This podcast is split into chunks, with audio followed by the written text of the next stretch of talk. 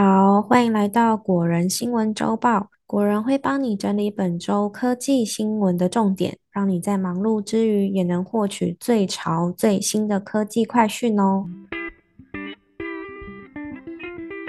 这个礼拜总共有五则新闻要跟大家分享。那第一则是 iPad 确定未来不能再当做 Apple HomeKit 的家庭中枢了。在之前呢，苹果它允许 HomePod、HomePod Mini 跟 Apple TV，甚至是 iPad 全系列的产品，都可以当做是 Apple HomeKit 统一控制的中枢设备，让大家可以在 iPhone 啊、Apple Watch、iPad 等设备上面，透过家庭中枢控制 Apple HomeKit 旗下的智慧居家产品，像是说透过 Siri 远端开灯啊。启动智慧插座，甚至如果你人在国外呢，也能控制居家监视器跟车库的大门哦。但是国外媒体在 iPad OS 十六 Beta 第二版的代码中有发现到一件事情，就是 Apple 它确定会将 iPad 从家庭中枢的资源设备里面除名哦，而且升级到 iOS 十六啊，或者是 iPad OS 十六之后，只要开启家庭这个 App，就会跳出提醒的讯息，上面会跟大家说 i。iPad 它不再能够当做家庭中枢了。这项改变目前看起来啊，对于旧 iPad 来说，呃，应该是只要不升级到 iOS 十六，影响可能就不会太大。但是，嗯，也不能保证说未来 Apple 它不会从 HomeKit 的更新做出相关的调整跟限制哦。那它的调整跟限制可能会让旧版的 iPad 啊没有办法当做家庭中枢。这部分有相关的消息，我们也会再尽快跟。大家更新。第二则新闻是 iOS 十六 Beta 第二版本释出喽，有十四项的改进内容。Apple 它在六月二十三号释出了 iOS 十六 Beta 第二版哦。最大的改变是在锁定画面上，包含加入了两款新的滤镜啊，改变锁定画面的删除方式，在天文的地球模式下会绿点标示出你的所在位置等等，有不少的改进内容。那其他的还有针对双卡 iPhone 的讯息显示模式啊，截图后的储存位置。跟 iCloud 备份可以使用 LTE 或者是五 G 网络，以及在荧幕上左右滑就可以快转或倒转，还有部分 App 在界面上的调整哦。整体来说，耗电量跟发烫程度并没有比 Beta 第一版还要严重，稳定度也比较好。那我们也在网站上面提供了更详细的十四个 iOS 十六 Beta 第二版的更新内容，我把文章链接放在资讯栏，有兴趣大家都可以点选哦。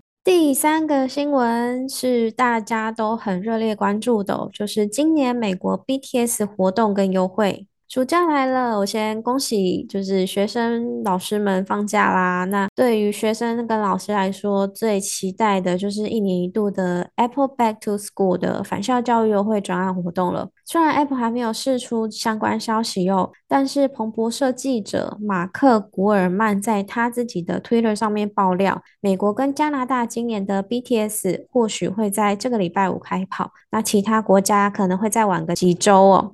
那这礼拜五呢，也是全球大部分的国家 M2 版的 MacBook Pro 正式开卖的日期啊。先跟大家说一下，台湾没有在第一波开卖名单里面哦。那苹果有可能是希望借这个 BTS 活动推一点销量啊，毕竟呃大家知道的 M2 版的 MacBook Pro 的新意并没有说非常的多啦。可是根据彭博社记者的说法哦，今年 Apple 可能不会再赠送 AirPods 了，会改用礼物卡的方式当做是 BTS 的优惠。BTS 啦，我刚刚 B BTS 相应跑出来。好，但是礼物卡的面额是多少呢？目前还没有相关的消息。那之前其实 Apple 也有用礼物卡当做 BTS 的优惠啊。当时的面额分别是一百美金跟五十美金，不过这也都是那个彭博社记者的推测啦，大家可以再等一等，可能这一两个礼拜就会有更详细的 BTS 活动消息了。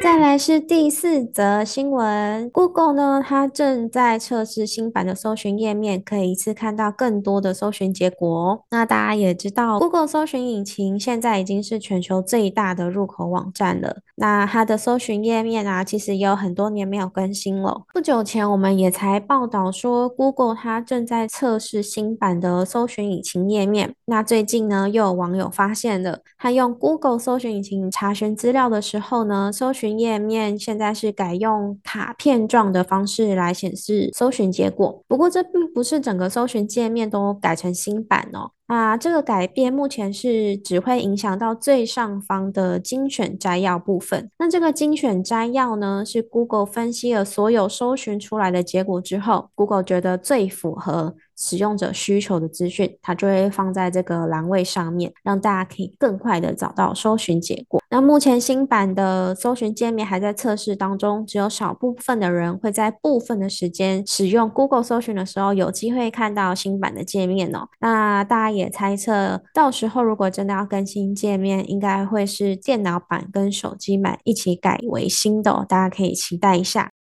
来到本周的最后一则科技新闻，也就是苹果开卖了三十五瓦双孔 USB-C 充电器了。Apple 在今年 WWDC 介绍了 M2 版的 MacBook Air 的同时呢，也一同推出了全新的三十五瓦双孔 USB-C 充电器。那这款充电器呢，这个礼拜也正式在 Apple Store 上架开卖喽。苹果这次推出的充电器总共有两款。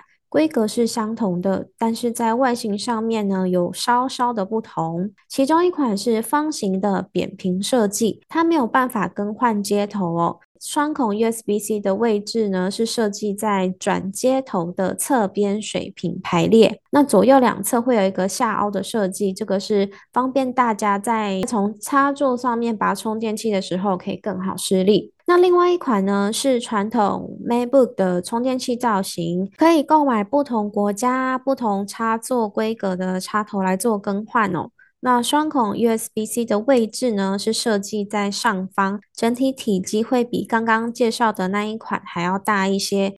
基本上，无论是可以换头的设计啊，或是 USB-C 孔的位置，都跟过去的充电器没有呃太大的差别，只是额外再多了一个 USB-C 的接口而已。这两款的充电器的规格都是三十五瓦的输出功率，售价也都是新台币一千六百九十元。那如果是之后要购买 MacBook Air 的网友，也可以用六百元的方式来加购这款新的双孔 USB-C 充电器哦。